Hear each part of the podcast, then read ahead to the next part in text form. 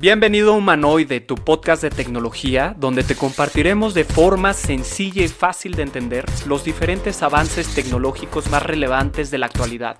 Te saluda Sebastián Gómez Gil, yo soy un entusiasta del uso de la tecnología para el desarrollo del potencial humano. Creo que conocer aspectos básicos nos ayudarán a seguir creciendo en lo personal, laboral y por supuesto tomar buenas decisiones para nuestro futuro. Así que te invito a que nos acompañes para descubrir este mundo tan apasionante de la tecnología.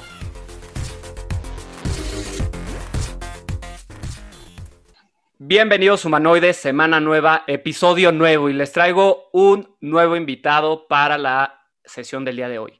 Esta persona yo la conozco de tiempo, la verdad es un gran amigo, lo conozco desde que estábamos en el colegio. Él también estudió en el colegio alemán, él también es egresado del Tecnológico de Monterrey, él estudió ingeniería en el Tecnológico de Monterrey Campus Santa Fe y empezó su carrera como intern en Iberdrola. Más tarde entra a Bright Inc. como Energy Consultant. En 2017 funda su empresa de The Solar Nation. Más tarde, en 2019, da un salto en su carrera y es contratado como director de operaciones y proyectos en México en Tetrace, que es una empresa de ingeniería y consultoría especializada. Y finalmente cambia a Business Development Director para México en THE, que es International Business Hub en el sector de energía. Finalmente, al día de hoy, él está dando consultoría en Business Development para empresas de energía renovable y en agrotech a particulares y startups. Sin más preámbulos, démosle una gran y una fuerte bienvenida a mi amigo Enrique Castolo. ¿Cómo estás, Enrique? Bienvenido, Humanoide. Muchas gracias, Sebas. De verdad, encantado, eh, muy feliz por la invitación. De verdad, te, agradezco muchísimo. Es un proyecto que me gusta en particular. Entonces, encantado, encantado de estar aquí, encantado de platicar contigo. Oye, pues mira, les voy a platicar un poquito a los que nos escuchan. Este, la razón de, de, por qué nos acompaña aquí mi buen amigo Enrique.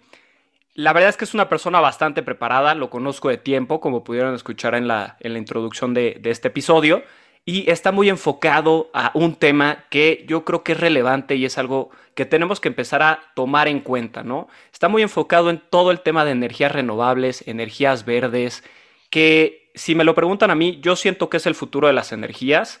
Nosotros estamos grabando desde México. Hay ciertas circunstancias que eh, están retrasando un poquito la adopción de, estas energías y por eso creo que es importante que empecemos a estar conscientes del impacto que pueden tener estos avances tecnológicos para el bienestar de nosotros y la competitividad de las empresas mexicanas. Pero en fin, el foro es tuyo, amigo. Eh, antes, antes de empezar con las preguntas que te tengo preparadas, me gustaría nos contaras un poquito acerca de tu formación, acerca pues de cómo fue que te, dirigiste en particular al tema de la energía, ¿no?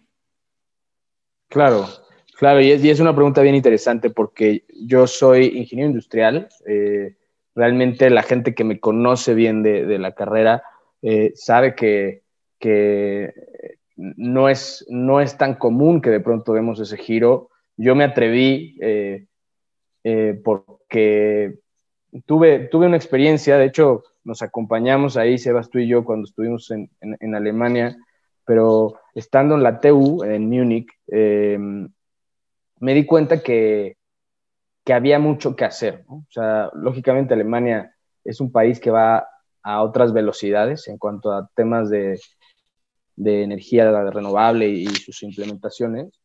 Y me pude dar cuenta que, no, no, necesita ser, em, que eso es algo muy importante y qué bueno que lo voy a decir, no necesitas ser un,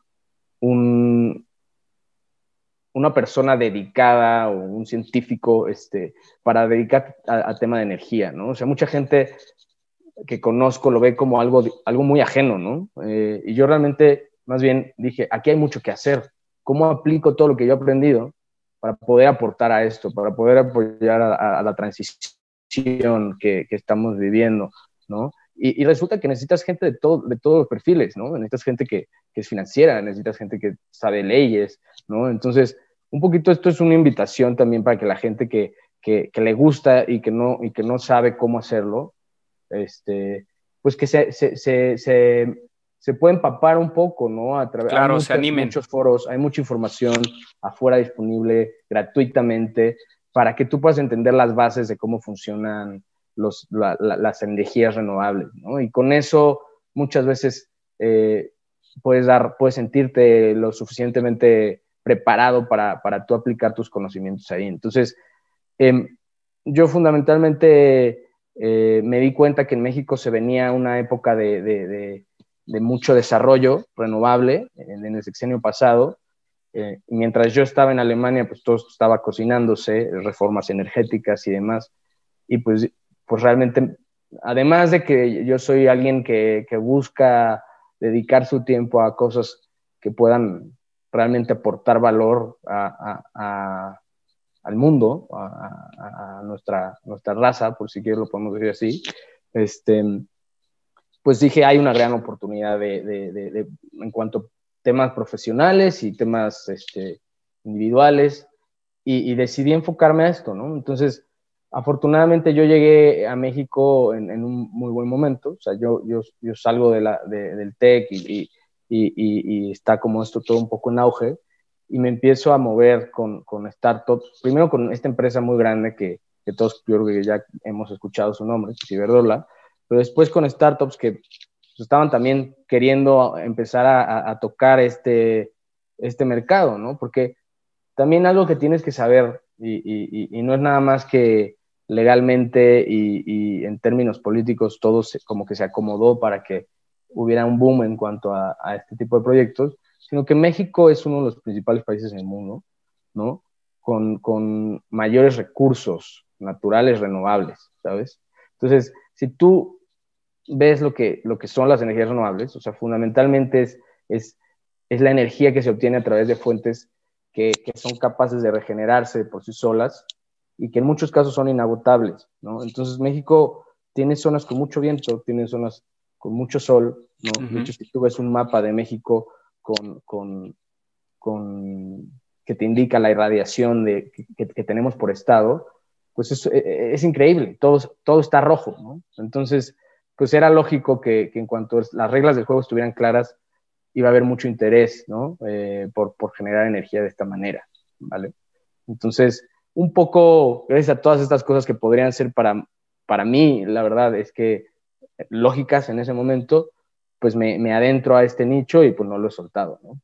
Y a mí me parece muy bueno y te decía, eh, y coincido totalmente contigo, creo que México tiene todo para romperla, ¿no? Eh, tenemos la gente, tenemos la ubicación, este, tenemos los recursos, como decías.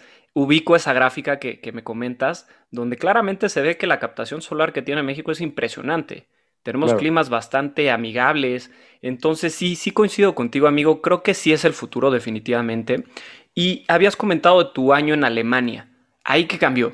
Sí, mira, yo, yo, llevé, yo llevé en Alemania unas, unos cursos que se llaman eh, Industrial Economics, que estaba enfocado principalmente a cómo, cómo utilizar recursos de este tipo en el sector de manufactura y demás.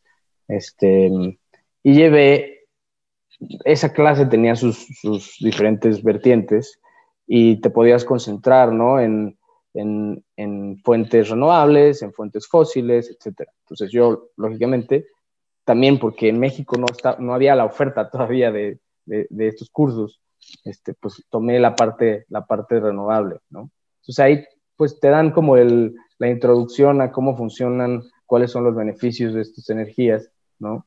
Em, y eh, también llevé una clase que se llama Climate Responsive Buildings, ¿no? Que esa es una, es una clase muy interesante porque también te, en, en, resumen, te ayudaba a entender cómo estamos construyendo en cuanto a edificación, ¿no? Este, cómo se están desarrollando las ciudades eh, y muchas veces cómo eso va, e, e, ese diseño y, ese uso de materiales va en contra de, de, la sustentabilidad, tal cual, ¿no? Entonces, digamos que esas, esas como que dos particularidades, tanto de ya está la tecnología y pues hay que empezar a familiarizarnos con ella y utilizarla y, no podemos seguir construyendo y no podemos seguir comportándonos como, como venimos como venimos haciendo las cosas, fue lo que a mí me dijo, sabes qué, eh, eh, hay que hacer las cosas diferentes, ¿no? Y, yo viendo a México que venía encaminado un poco a, descentralizar su mercado energético, dije, pues de aquí soy, ¿no? O sea, va a haber mucha tela de dónde cortar. Y así fue. Desafortunadamente, y la intención no es politizar absolutamente nada, este, pues sí, estamos viviendo una época un poco complicada, ¿no? Pero algo sí estoy seguro, es el futuro, ¿no? Y aprenderemos a la buena Definitivo. o a la mala. Claro. No, y, comentabas algo súper interesante, ¿no? El momento que estamos viviendo actualmente, para los que nos escuchan fuera de México, eh, están pasando una reforma, bueno, una iniciativa de ley al Poder Ejecutivo, donde eh, están de cierta manera desincentivando las energías verdes, renovables, que, y, priorizando a la CFE, ¿no? Que es este gran órgano este, arcaico que genera energía cara y la genera a través de no energía 100% renovables. Entonces, ¿qué significa grosso modo? Energía cara y también nos resta mucha competitividad ante el mundo en cuanto a las compañías, en cuanto a costos y sobre todo el tema del Tratado de Libre Comercio, ¿no? ¿Qué nos puedes platicar desde tu experiencia, eh, Enrique, respecto a este tema en particular? Digo, sin fines de politizar, yo creo que darnos un poquito de, pues, noción de cómo lo ven ustedes que están metidos y están siendo impactados directamente, ¿no? Por este tipo de decisiones o de iniciativas. Yo, yo te lo voy a decir también, hay muchos puntos de vista, definitivamente, muchos puntos de vista. Hay gente que le llama el sexenio del amparo, porque se están, se están rompiendo tantas reglas que, pues lógicamente tu, tu, mejor trinchera para las empresas que tienen dinero invertido y, que estaban desarrollando proyectos es, es la, parte legal, ¿no? Los amparos, ¿no? Yo en particular lo veo como un retroceso, ¿no? En, en, en, este proceso de modernizar nuestra, nuestra infraestructura de generación, ¿no? Em, esto es algo que, mucha gente habla de ello, ¿no? O sea, si, un país, si una economía tiene, tiene una estructura de generación energética fuerte, eh, tiene, tiene una ventaja económica sobre las demás naciones, ¿no? Empezando por ahí. México, al final del día, había establecido ciertas reglas del juego en donde si tú generabas de cierta manera que apuntaban a que lo hicieras de manera renovable eh, y eficiente, tus costos iban a ser eh, lo suficientemente atractivos para que tú pudieras despachar tu energía antes que nadie, ¿no? Eran, eran como las reglas para, para que todos tiraran hacia la eficiencia y, esas, esas reglas, en mi, en, mi, en mi punto de vista, son muy buenas porque te ayudan a que todo el mundo se ponga al día, todo el mundo esté buscando eficientizar su manera de, de producir energía y, naturalmente esto a través de fuentes renovables, ¿no? O sea, entonces, eh, para mí estaba, estaba muy claro que cuando esto eh, se, analizara desde un punto de vista político, pues iba a parecer como que se estaba atacando a la CFE. Pero no es así. La CFE al final del día eh, tiene plantas muy viejas, tiene plantas que utilizan combustible que son muy contaminantes. Y, el problema aquí es que CFE no ha podido modernizar sus, sus, sus plantas, ¿no? Entonces se quedan al final de la lista no tienen esta, este privilegio de poder despachar su energía primero. Y, lógicamente en este gobierno sabemos que, que ahí, hay, hay, una ventana para decir, ¿sabes qué? Se están aprovechando del país, etcétera, ¿no? Entonces, es un retroceso porque visto de otra manera, se podría, se podría buscar también eh, que la CFE, y siempre yo lo he dicho, este, nuestros organismos, eh, se modernizaran, ¿no? Eh, buscaran, oye, ¿qué estás haciendo? ¿Por qué, porque tú sí estás en, el, en, la, en la, punta lance y yo no. Em, claro. ¿Qué tenemos que hacer con la infraestructura? No nada más de generación, sino de transmisión, ¿no? O sea, porque aquí hay una parte importante, hay un factor de infraestructura que tú necesitas para llevar energía de un punto A a un punto B, ¿no? Entonces, em, obviamente si lo ves desde un punto de vista muy cerrado, pues lo, más fácil va a ser intentar cambiar las reglas del juego, que es lo que, está, que se está buscando hacer ahorita, pero te estás llevando a, uno, no puedes cambiar las reglas así porque causa muchísima incertidumbre y nos afecta mucho a nivel inversión, o sea, es, es, este reflejo de, de, que todo se puede politizar en México, es, es muy grave. Y, y, segundo, pues sí, va a ser algo que nos va nos va a causar, nos va a impactar económicamente muy fuerte, porque lógicamente, si tú inviertes las reglas que te acabo de mencionar, pues vas, vas, a, vas a tener a la gente, a la CFE, que al día de hoy tiene la energía más cara por, por cómo la produce, despachando esa energía primero y por ende pues, subiendo los precios energéticos para todos, ¿no? Entonces eso trae, lógicamente, inflación. Claro, no, sí, y era un poco lo, que también a mí me tenía preocupado, pero pues quería escucharlo de primera mano, ¿no? De, la gente que pues, realmente está metido eh, en este medio. Y pues sí, decías algo muy interesante, el tema de la inversión. Eh, yo sé que va en contra de ciertos, este, va en contra del mismo TEMEC, del Tratado de Libre Comercio que, se firmó. Entonces yo creo que igual y la presión puede venir de esa parte, ¿no? De organismos internacionales o la misma presión que Estados Unidos puede ejercer en México con la nueva administración de Biden. ¿Tú cómo lo ves? O sea, ¿crees que sí, de cierta manera, puede influir Estados Unidos? Y también te quería preguntar, dentro de la inversión en cuanto a energía eh, renovable, energía verde, ¿qué países son los que están a la vanguardia o qué países son los que le están apostando a México? Esas son dos excelentes preguntas. Podemos dividirlas en dos, ¿no? En principio, ¿qué, qué, qué presión puede, haber externa en México al, ver lo que está sucediendo? Pues toda, o sea, yo te voy a decir que toda, porque al final del día los países, las potencias, los países en desarrollo, están buscando un camino hacia el 2050 que sea completamente neutral de carbono, ¿no? ¿Y qué necesitas? Sí, buscar descarbonizar la generación de energía. Esa es una de las muchas estrategias que tienen para lograr ser este, carbon neutral para el 2050, ¿no? Hay acuerdos a los que parece que, nuestros vecinos Estados Unidos están volviendo, que es el Acuerdo de París, en donde se establecían ciertas em, métricas para lograr eh, pues esta transición energética em, y un poco enfatizando el, cambio climático, ¿no? Pero al final, ya al día de hoy, eh, el cambio climático está ahí, o sea, es una realidad, pero nos estamos dando, o sea, la palabra aquí para enfatizar, que yo creo que, debe estar en las cabezas de muchas personas ahorita, es, es ser eh, neutral en cuanto a emisiones de carbono, ¿no? Ese es el objetivo. Sabemos que si no logramos y si no apuntamos a que absolutamente todas las cadenas de valor en nuestra economía logren ser carbon neutral, no vamos a poder llegar a, cumplir muchos de los objetivos que se establezcan en los futuros acuerdos, ¿no? O sea, eso es una realidad, puede sonar muy agresivo, pero ese, eso es lo que se está hablando, ¿no? Entonces,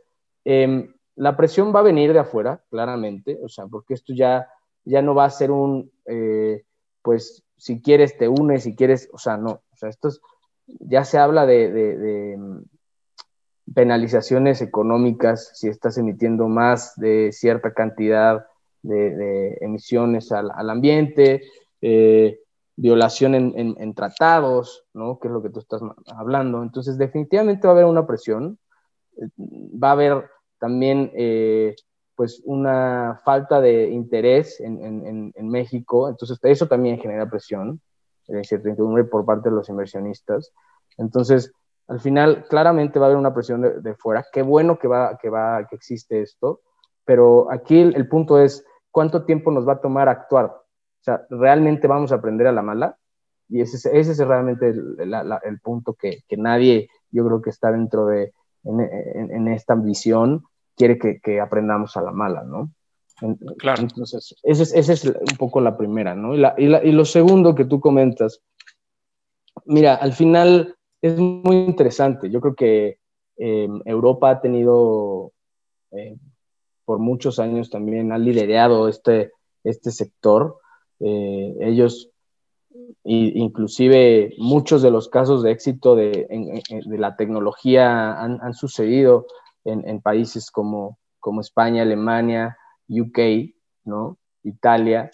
Eh, entonces, yo te podría decir que, mucho de lo que se, espera que suceda en el futuro en cuanto a la energía, lo puedes ver en, estos países que, van más adelante, tienen también capacidades económicas muchísimo más fuertes y también ellos son los que muchas veces este, marcan como las, las reglas de los incentivos que, que, tienen que suceder para que estas tecnologías puedan ser escalables, ¿no? Entonces, em, yo te puedo decir que Estados Unidos ahora, eh, con, con, la llegada de Joe, eh, yo hablo como si fuera mi amigo, ¿no? Joe Biden. Con la llegada de mi cuate Joe, este, del buen Joe. Del, buen Joe. pues Estados Unidos está encaminando a convertirse, ¿no? En, en, una de, en, una de, estas potencias. Y aquí la carrera, pues vas a ver, ¿no? Ya también va a ser una carrera interesante entre China también, este, entre Estados Unidos, algunos países de Europa que de verdad están muy a la vanguardia en, en cuanto a temas tecnológicos. Este, y, y, bueno, también los, los Emiratos, ¿no? O sea, también esta, esta, hay un interés muy fuerte, ¿no? Si tú tienes mucho recurso, pues es lógico que va a haber mucho interés de cómo captar este recurso porque te va a beneficiar, ¿no? Entonces, los, hay, hay, países que están experimentando con tecnología nueva para poder aplicarla a estos países en donde hay muchísimo recurso. Y, y, y pues ya más o menos comenté cómo, cómo, cómo están este, como categorizados, ¿no? Lo, el, el, el, desarrollo. Entonces, yo lo que te puedo decir un poco para resumir es, va, va a haber, eh, sí va a haber una, un interés muy importante eh, en las agendas políticas de muchos países, los, los, los, que están en desarrollo, claramente está en top of the list todo esto, pero, pero aquí la idea pues es que nosotros, los que tenemos buenos recursos, pues volteemos a ver y, y podamos reaccionar y decir, venga, pues esto, esto hace sentido, ¿no? Esto hace sentido, vamos a aplicarlo, vamos a generar las leyes, vamos a, vamos a generar los incentivos, ¿no? Para poder seguir adelante, poder seguir avanzando, porque al final yo te voy a decir algo. Eh, hay, hay, hay, lugares, hay ciertas regiones que si son bien explotadas pueden beneficiar a más de, de, de una economía, ¿no? Entonces, eh, el poder verte tú como, como, un potencial exportador de energía renovable, pues eso es algo increíble, ¿no? Y eso es algo que no todo mundo podría, podría decir de, de su país, ¿no? Claro. Estoy hablando de un potencial eh, México, ¿no? Que, que, a mí me gustaría que lo veamos así en el futuro, ¿no? No, y va a pasar, amigo. Yo creo que este, se tienen que dar las condiciones, como bien decías. Eso sí será importante, ver cambios eh, corto, mediano plazo. Pero yo creo que los jóvenes están teniendo como esta inquietud por eh, estar a la vanguardia en temas de tecnología. La energía creo que es uno de los sectores más importantes porque pues realmente todo se genera con energía, ¿no? Es como el principio de todo. Entonces, claro. si dominas ese campo y eres competitivo y estás a la vanguardia en temas relacionados, yo creo que depara pues un buen futuro para, para los países. Te quería preguntar lo siguiente, vámonos un poquito para atrás, a energía 1.0. Para los que no comprendemos en su totalidad cómo es la captación de la energía, en, en el caso de las celdas fotovoltaicas, claro. ¿cómo, ¿cómo, es este proceso? Ahora sí que para los, los mortales eh, como nosotros, ¿cómo, ¿cómo, es que funciona? ¿no? Eh, ahora sí que a grosso modo. Lo voy, lo voy, a tratar de explicar lo más sencillo posible. Exacto, sí como si le estuvieras eh, explicando a un niño, a tu primo chiquito.